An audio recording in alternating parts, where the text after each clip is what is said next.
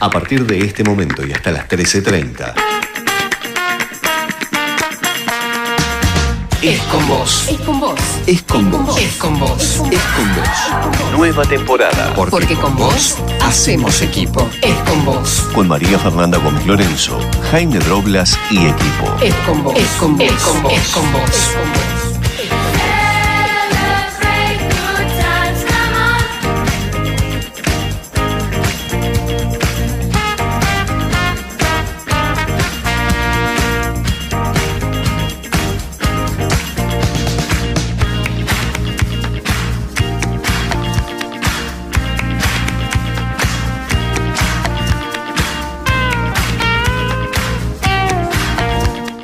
12 del mediodía, 12 minutos. El sol en Buenos Aires se deja ver y se deja disfrutar y nosotros comenzamos otro programa de Es con Vos por FM Federal 99.5. 15 grados en dos décimas la temperatura actual, la humedad baja, 49%, el cielo completamente despejado y hoy para hoy la máxima 16 grados seguramente la vamos a pasar. Hola chicos, ¿cómo les va? Bienvenidos, buen mediodía. Muchas gracias, buenas tardes. Hola Ornela, ¿cómo te va? Viviana, Valeria Filippo en la operación técnica y Juan Pailalef. ¿Cómo estás Juan? ¿Todo bien? ¿Qué tal? Todo, todo muy bien, Juancito. Hoy chicos tenemos una hermosísima visita. Hoy está con nosotros en Romina Aviada, directora de posgrado de especialización en medicina legal y médicos legistas del Instituto Universitario de la Policía Federal Argentina. Romina, ¿cómo te va? Bienvenida. Muchas gracias por la invitación. Es hermoso venir a visitarlos por aquí. Muy contenta. gracias. Romina, vos nos vas a hablar sobre lo que es medicina legal.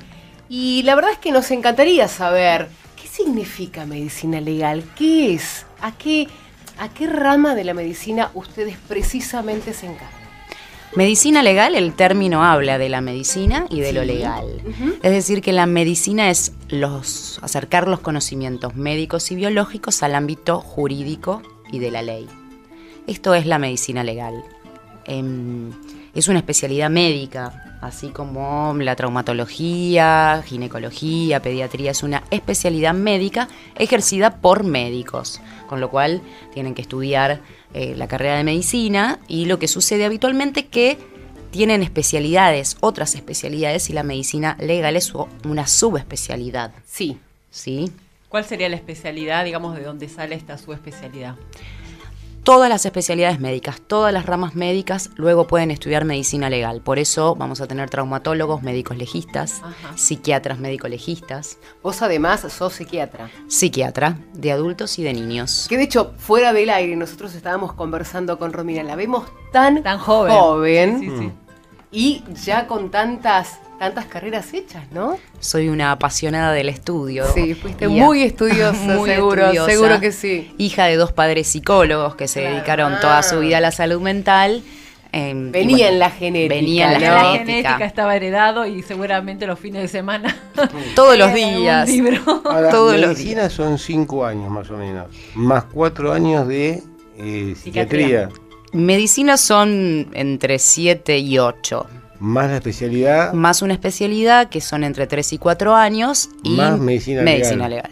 Es un año, ¿no? Medicina legal. Dos años. Dos años. Nosotros médica legista. Médica legista. Y Romina, ¿cuál es la diferencia entre el médico legista y el médico forense? Bueno, claro, suelen confundirse. El médico, la palabra forense siempre llama la atención, sobre todo después de, de, tantas, series, Claro. Exactamente. El médico legista es la especialidad, es la especialidad habilitada por el Ministerio de Salud. El médico forense remite a la palabra foro, fuero, o sea, a nivel de los tribunales, y suele denominarse así a los médicos legistas que pertenecen a el Poder Judicial. Claro. Pero, por ejemplo, vos serías citada a hacer una autopsia, por ejemplo. Yo podría ser citada a hacer una autopsia, pero es interesante la pregunta porque nos habla de que la medicina legal a sí mismo tiene subramas. Por eso te digo, no es este. O sea, comparadamente. Pero te, llamarían, perdón. te llamarían ante una situación muy específica, porque de lo contrario nos llamarían a un médico forense. Sí, a ver, em, las autopsias forenses no se realizan en todos los lugares. Hay autopsias que son hospitalarias, que, que pertenecen al ámbito asistencial, por eso muchos hospitales deberían tener, digamos, morgue. Y las morgues de los cuerpos de policía o de los cuerpos médicos forenses, donde se realizan aquellas autopsias de las muertes dudosas de criminalidad o muertes violentas. Claro. Eh, como les decía, la medicina legal tiene subespecialidades. Eh, lo que estamos hablando de las autopsias lo hace un médico tanatólogo o Sí. Sí. Eh, a mí me suelen convocar en aquellos casos de psiquiatría forense. Claro. ¿Mm? Pero así como tenemos estas especialidades, ginecología forense, Vos por estarías más en la unidad de análisis conductual, Exactamente. digamos, una cosa así. Lo que sería, Análisis del comportamiento. Esto no es que yo soy un capo, sino que lo veo en Mentes Criminales, que es unidad Exacto. de análisis conductual, claro, no es que me... Ahora, ¿qué- Soy un maestro, si no Ot- sería si es ahí Miami, una cosa así, Claro. la reconstrucción del hecho. Otra pregunta, Romina, ¿qué es la psiquiatría forense? La psiquiatría forense como rama de la medicina legal Sí. articula los conocimientos de la psiquiatría y de la psiquis con la cuestión judicial. Es decir, que la psiquiatría forense tiene un amplio campo de acción porque, por ejemplo, el daño psíquico, o sea, el daño que se genera en una persona luego de un accidente, de un estrés postraumático, em, o también la perfilación criminal, que tiene que ver con la detección de determinados eh, patrones de personalidad peligrosos, psicopáticos, em, El la perfil de la imputabilidad. persona. O Exactamente. sea que un informe tuyo acerca de un criminal puede eh, ser casi eh, afirmar que una persona eh, justamente cometió un delito. Sí, es una prueba más. Ajá. Es una prueba más junto con el resto de las pruebas en el caso de, digamos, de un crimen violento, de un homicidio, junto con el resto de los peritos. Claro. Y esto eh, viene muy del ámbito de la medicina y por suerte esto se está expandiendo a todo nivel científico, de las ciencias forenses también, que tiene que ver con la interdisciplina. Es decir, un médico legista psiquiatra no va a saber lo mismo que un médico legista que se encarga de hacer una autopsia. Lo mismo que no va a conocer sobre las pericias balísticas o no va a conocer sobre eh, rastros, ¿no? Entonces el trabajo en equipo hace que se pueda arribar y tener más pruebas. Claro. En este caso, la pericia médico-legal es una prueba más.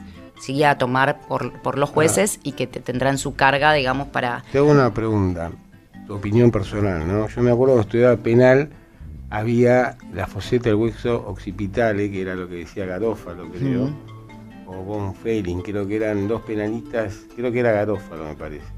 Es un penalista muy conocido que decía que el criminal eh, no se hace, sino que se nace criminal, porque decía que en, la en el huesito, en el, pocito que hay acá atrás en la nuca, venía con un- una especie de deformación de un huesito que había y que los que nacían con esa deformación eran criminales. ¿Para vos es así o criminal se hace? Bueno, es interesante porque nos remitimos como a las teorías lombrosianas, Claro. ¿no? En donde... Claro, no conocía Lombrosio o Garófalo, alguna de los Sí, dos. ¿Te sí. acordás a- al petiso orejudo que estaba Claro, en la cárcel? bueno, ¿te Del acordás? fin del mundo decían justamente eso. Desde ya que, digamos, cualquier persona o la, la personalidad o las alteraciones de la salud mental eh, son multivariables, tienen muchas causas. Ujú. Una parte es la biológica, que puede incluir las hormonas, que puede incluir alteraciones eh, a nivel neuronal, pero también están las causas psicológicas adquiridas, o sea, hay algo de la experiencia, de las vivencias, de la infancia, de las situaciones traumáticas o no que una persona haya tenido y todo eso condiciona y hace a la personalidad. Es cierto también que eh, hay una frase que nos enseñaban hace muchos años en psiquiatría que tiene que ver con el psicópata nace psicopatito y muere psicopatón, ¿no? que también lo podemos como poner en debate, porque bueno, entonces quiere decir que las personalidades no cambian, Claro. digamos, y, y- Bueno, por eso dicen, la esencia no cambia, podés modificar ciertas actitudes que por lo general es de manera circunstancial, pero bueno, vos seguís siendo siempre el mismo. seguís siendo siempre el mismo, pero bueno, eh, justamente la terapéutica a nivel psicológico, a nivel psiquiátrico, a nivel médico también, con las cuestiones hormonales, las hormonas influyen mucho. También en, en toda la personalidad, lo sabemos las mujeres y los hombres, gracias a, a las mujeres con este, sus ciclos femeninos. Digo siempre que es un, un tema social, no es solo de mujeres, porque las Es mujeres en esa situación... Afecta este, socialmente. Afecta socialmente completamente. Em, tiene que ver con muchas variables, ¿no? Pero entonces hagamos una apuesta a que, a que las relaciones también pueden transformarse, a que las personas también pueden También transformar sus rasgos de personalidad. sí, les puede pasar atenuarlos, algo que realmente los choqueen y cambiarlos. atenuarlos o agravarlos, Claro, ¿no? también. Esto también Ahora, tiene que ver No, con la yo, violencia. si podría agregarte, eh, modificar ciertas actitudes de manera circunstancial, en tanto y en cuanto no tengas una ayuda profesional, porque muchas veces con una ayuda profesional vos modificás muchas cosas y empezás a mejorar tu calidad de vida. Exactamente. Sí, Ahora te pregunto, ¿conoces el proyecto Espartanos en la cárcel? maravilloso. ¿Qué opinas de eso? Me parece fantástico. O Me parece fantástico. Un delincuente puede mejorar, puede cambiar. Un delincuente puede cambiar. eh, realmente ahí el trabajo comunitario, una responsabilidad, digamos, institucional que abarque distintas áreas, disciplinas y distintos agentes, efectores de, de salud y a nivel social, definitivamente puede cambiar. Esto es un ejemplo fantástico de la resiliencia. Ahora vamos. Están haciendo señas que paremos. Contame. 11 3711 21 nuestra vía de comunicación a través del WhatsApp. Hasta las 13.30 Es con vos. Es con vos. por el 99.5.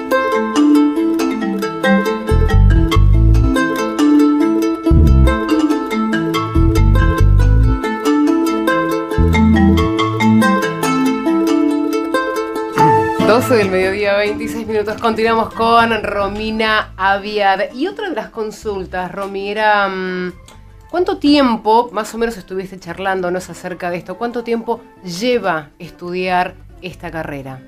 Medicina legal está planteada en dos años. Dos años en donde hay distintas materias, por supuesto, toxicología forense, medicina legal, tanatología. Convengamos que ya venís de hacer otra carrera, ¿no? Primero medicina, otra especialidad habitualmente, que vienen de cada vez más alumnos tenemos en la carrera, esto es muy lindo porque incluimos todo tipo de especialidades, incluso a- aquellas que no son tan tradicionales que luego siguen Un medicina dermatólogo, legal. por ejemplo. Por ejemplo, pediatras o cardiólogos infantiles Mm. muy oftalmólogos, ¿no? Claro. Que uno, bueno, sí, existe la medicina legal, la oftalmología legal, Legal, claro, ¿no? claro. En los accidentes este, laborales, donde se, se dañan un ojo, etcétera. O sea, la medicina legal realmente es muy amplia y Abarcaría todo esto. abarca todo. Por ejemplo, vos tenés un accidente y ahí los llamás a un médico legista. En general, cuando son causas penales, Sí. digamos, de oficio, siempre participa un médico legista, médicos legistas de policía o médicos del cuerpo médico forense y también existen los peritos, digamos, privados o los peritos que asigna la justicia de, de oficio. Los peritos también son médicos. Médicos legistas. Peritos hay de todo, digamos. Perito es un experto. Hay peritos contadores, peritos arquitectos, ¿no? Ahora Pero es el peri- puesto, digamos. Claro, perito médico legista es aquel experto en medicina legal. Tengo una pregunta, ¿qué tanto hay de verdad y tanto hay de mentira en las series? No sé si mirás Sí. el canal. No, cuando sea a la casa mira Dumbo. No, bueno, qué sé yo, hay veces que uno mira más de lo que labura y a veces mira totalmente lo opuesto. Sí. Yo soy de mirar más de lo que laburo, ¿no? Los juicios y toda esta serie ahora nueva de Flix que hay, que, o de Fix, no sé cómo se llama, que trabaja este negro grandote que lo acusan de matar, que está la fiscal. Es una serie nueva de, de, de Netflix. No la vi todavía. Es, excelente, pero la pregunta es, ¿qué tanto hay de verdad y qué tanto hay de mentira? Pues yo sé que el sistema AFIS existe, el sistema códice existe, de banco de ADN, de banco de balística y demás, pero ¿qué tanto de verdad en todo lo que encuentran un pelo y de ahí sacan que es el asesino y todo lo que investigan? ¿O Dos, qué tanto diverso? dos no? cuestiones. Primero que los guionistas de, de estas series ficcionadas em, están muy bien asesorados realmente por, por peritos, por Eso expertos. saber si estaban asesorados. por los cuerpos policiales, exactamente. Están muy bien asesorados y la verdad que eh, son bastante verosímiles con lo que pasa, por supuesto haciendo el descuento, digamos, hollywoodense Claro. de un No, montón de vale. cuestiones. Obviamente, pero se nota que hay mucha información en Sí, el medio. los tipos. Hay mucha información y está muy bien tratada. Yo la utilizo mucho, muchas de las series las utilizo para las clases, Claro. para Ah, poder bueno. este, justificar o, o explicar o entender, porque a veces es más palpable algo que Sí. estás poniendo en concepto. Los personajes, ¿no? Como el, el- el- el entramado y el armado del personaje también está, digamos, asesorado por alguien que conoce sobre psicología, sobre Claro. perfiles criminales. Em, y lo que es interesante es que a veces uno tiende a admirar y sobrevaluar digamos, eh, otras policías, ¿no? Como aparecen en las series y tengo la buena noticia para decirles que nosotros acá, por la experiencia que tengo en Policía Federal, realmente tenemos una cantidad de peritos, de laboratorios Es y de no se aleja demasiado, de no, mejores, se de aleja mejores. demasiado de lo que vemos en las series y de las prácticas que se hacen en otros países. O sea, Sí, para sí, tu sí, caso sí, lo más lindo sería mentes criminales. A eso lo, hemos escuchado muchísimas veces y de hecho de eh, policías de, fue- de fuera de lo que es el territorio nacional. ¿eh? Sí. Así que sí, sí, lo hemos escuchado Es una mucho y alegría, sabemos la que es así realmente. Ahora, ¿esto se estudia en el Instituto Universitario? Hay varios lugares donde se estudia Sí. medicina legal. En nuestro caso, en el Instituto Universitario son dos años, en otros lugares a veces son más años. Em, es para médicos, pero la verdad es que cada vez hay más gente, otras profesiones, que están consultando por la formación que brinda la medicina legal. Odontólogos forenses, abogados, criminalistas, eh, psicólogos, y como eso exclusivamente para médicos, es- tenemos el proyecto del año que viene poder armar un espacio de capacitación de medicina legal y los alcances de la medicina legal para todas estas profesiones. Claro. Bien, Ah. y te hago una consulta saliendo de, de- de- de esta parte, me llama mucho la atención que vos además sos psiquiatra y una pregunta que nos venimos haciendo desde hace bastante tiempo, ya se la hemos hecho a un psicólogo eh, hace un tiempito atrás, el, el licenciado Cartañá, y ahora te la voy a hacer a vos que sos psiquiatra. Eh, ¿Por qué en, en lo que es la ciudad de Buenos Aires, el conurbano bonaerense, en las ciudades más mm, grandes ¿no? Claro. de la República Argentina, se están viviendo hechos de violencia, de agresiones tan extremas? En general en los ambientes muy urbanizados eh, predomina la intolerancia, ¿no? En, en nuestro país lo vemos esto. Hay mucha intolerancia, hay mucha irritabilidad. No olvidemos que estamos en una sociedad de la inmediatez, una sociedad muy exigente en todos los sentidos. Em, Sí, eso lo vemos mucho, sobre todo con los mm, más chicos, ¿eh? La inmediatez es algo que ya, ya, ya, y el no saber esperar. Bueno, y esa inmediatez, no saber esperar, esa impaciencia, hace que la gente empiece a estar más irritable. Irritable, intolerante. Sí, o sea, vivir en grandes ciudades hace que tengas que, digamos, convivir con gente completamente diversa, ¿no? Eh, Ideológicamente, religiosamente, incluso en la cuestión de identidad de género, que es un tema que también eh, abordamos en, en la carrera. Em, la gente está muy sobreadaptada, está sobrepasada también, digamos, en, bueno, esto va acompañando a, a las determinadas crisis que, que también, digamos, tienen las sociedades. Creo que por otro lado hay más visibilización eh, de la violencia, que esto es interesante, no solo porque aumentó en algunos aspectos, en otros no, pero también es más visible. Claro. Porque a hay más través de las conciencia. redes sociales, A través de las redes sociales siempre hay un celular que ahí está captando las imágenes y después se empieza a, viril- a viralizar. Viralizar. Quizás no necesariamente aumentó, sino que quizás está más visible. Y esto Sí. habla de que existe mayor conciencia, digamos, social y de mayor detección. Y, está bueno, por más de que sucedan hechos, eh, está bueno para después prevenir, digamos, todas estas cuestiones que pasan. Y yo pienso, pienso a diario, sobre todo porque uno diariamente se topa con situaciones, digamos, sin mucha trascendencia, cotidianas, del contacto con el otro, donde hay como un predominio de la desresponsabilidad de las personas. Tal cual. Como que la responsabilidad siempre la tiene el otro, ¿no? seguro. La culpa siempre es del otro antes La que de culpa uno. es del otro, pero la razón siempre es mía. Sí. O sea, el otro dijo, mira cómo me pusiste. Mira cómo me pusiste, Claro, sí. Exactamente. Mirá lo que sacas de mí. claro. Es como querer hacerse cargo y el otro a veces se hace problema y dice, mira cómo lo puse. Pobre es hacerse cargo de la locura del otro. Hay algo también que pasa con las redes sociales, ¿no? Y la globalización cambió, evidentemente, Están muy agresivas también, ¿eh? muy agresivas. Cambió la interacción humana. Porque por un lado pareciera ser que estamos todos más conectados. Pero ¿y Pero, ¿qué tipo No, de Pero contacto? más lejos también. Pero ¿y por qué cambió la interacción humana? ¿A raíz de qué? De las redes De las sociales, de internet. Pero ¿por qué? Si yo sigo siendo el mismo, pues te agredo más por la red que por ser Bueno, ahí hay un factor también interesante a nivel delictivo que tiene que ver con el anonimato que generan las Ah, redes sociales. sí. Claro, el ponderamiento, ¿no? De que uno puede decir lo que quiera y que total no van a saber qué fue Pero yo. sí están No, muy, pero muy hay agresivos. mucho. Sí. clonaje de... Se nota mucho, sobre todo en, en, en Twitter, por ejemplo. Sí. Y la violencia genera más violencia. Instagram. El círculo de la violencia en algún momento hay que poder cortarlo. Y no tanto por ahí cuando estamos en la calle, eh, nosotros, si bien sabemos muchas veces que, bueno, vos me empujaste o fue sin querer o lo que sea, no importa quién tiene razón, no importa quién tiene la culpa, déjalo ahí, ya está. Claro. Ya Como esas palabritas No. mágicas que, por favor, gracias, disculpa. Exactamente. ¿no? Sí. Bueno, de hecho te subís a un colectivo y des- o a un taxi y decís, ¿qué tal? Buenos Exacto. días, señor. Muchos se te quedan mirando. Yo cuando me subo a un taxi siempre digo, ¿qué tal? Gracias, buen día. Como diciendo, gracias que me paraste y me dejaste. Tipo, algunos te dicen, buen día, ¿dónde va? Ni bola. Y otros dicen, no, gracias a usted que me tomó. Entonces vos te sentís, pero como. Y ya se, y ya se digo, plantea una situación es otro linda. Ya te- no, es otro sí. clima. Te das es otro cuenta, ambiente. viste cuando vos ya tenés experiencia, te das cuenta después que te dicen buen día, qué clase de persona es. Yo que hago conciliaciones, mediaciones y demás, aparte de derecho penal, después que una persona viene a casa, me saluda y me dice hola, buen día, ya en el buen día y cómo te da la mano, te das cuenta cómo es el perfil medianamente y cómo está anímicamente ese día esa persona, como para encarar. cómo abordarla. el- exactamente. Ahora que él decía el perfil, en la carrera también hay una, una parte de grafología. Nosotros organizamos talleres, algunos son también abiertos a la comunidad, digo, abiertos a aquellos que no son médicos, Ajá. sobre los temas que van emergiendo y, y, eh, que les interesan a los alumnos y que vemos como una necesidad, incluso Claro. para nosotros como autoridades que también nos interesa la interdisciplina y conocer sobre otros campos. El año pasado tuvimos talleres de grafología forense, tuvimos prácticas en policía científica, acá de Policía Federal, en violencia de género, hubo varios talleres, eh, en amparos de salud, en tema de discapacidad.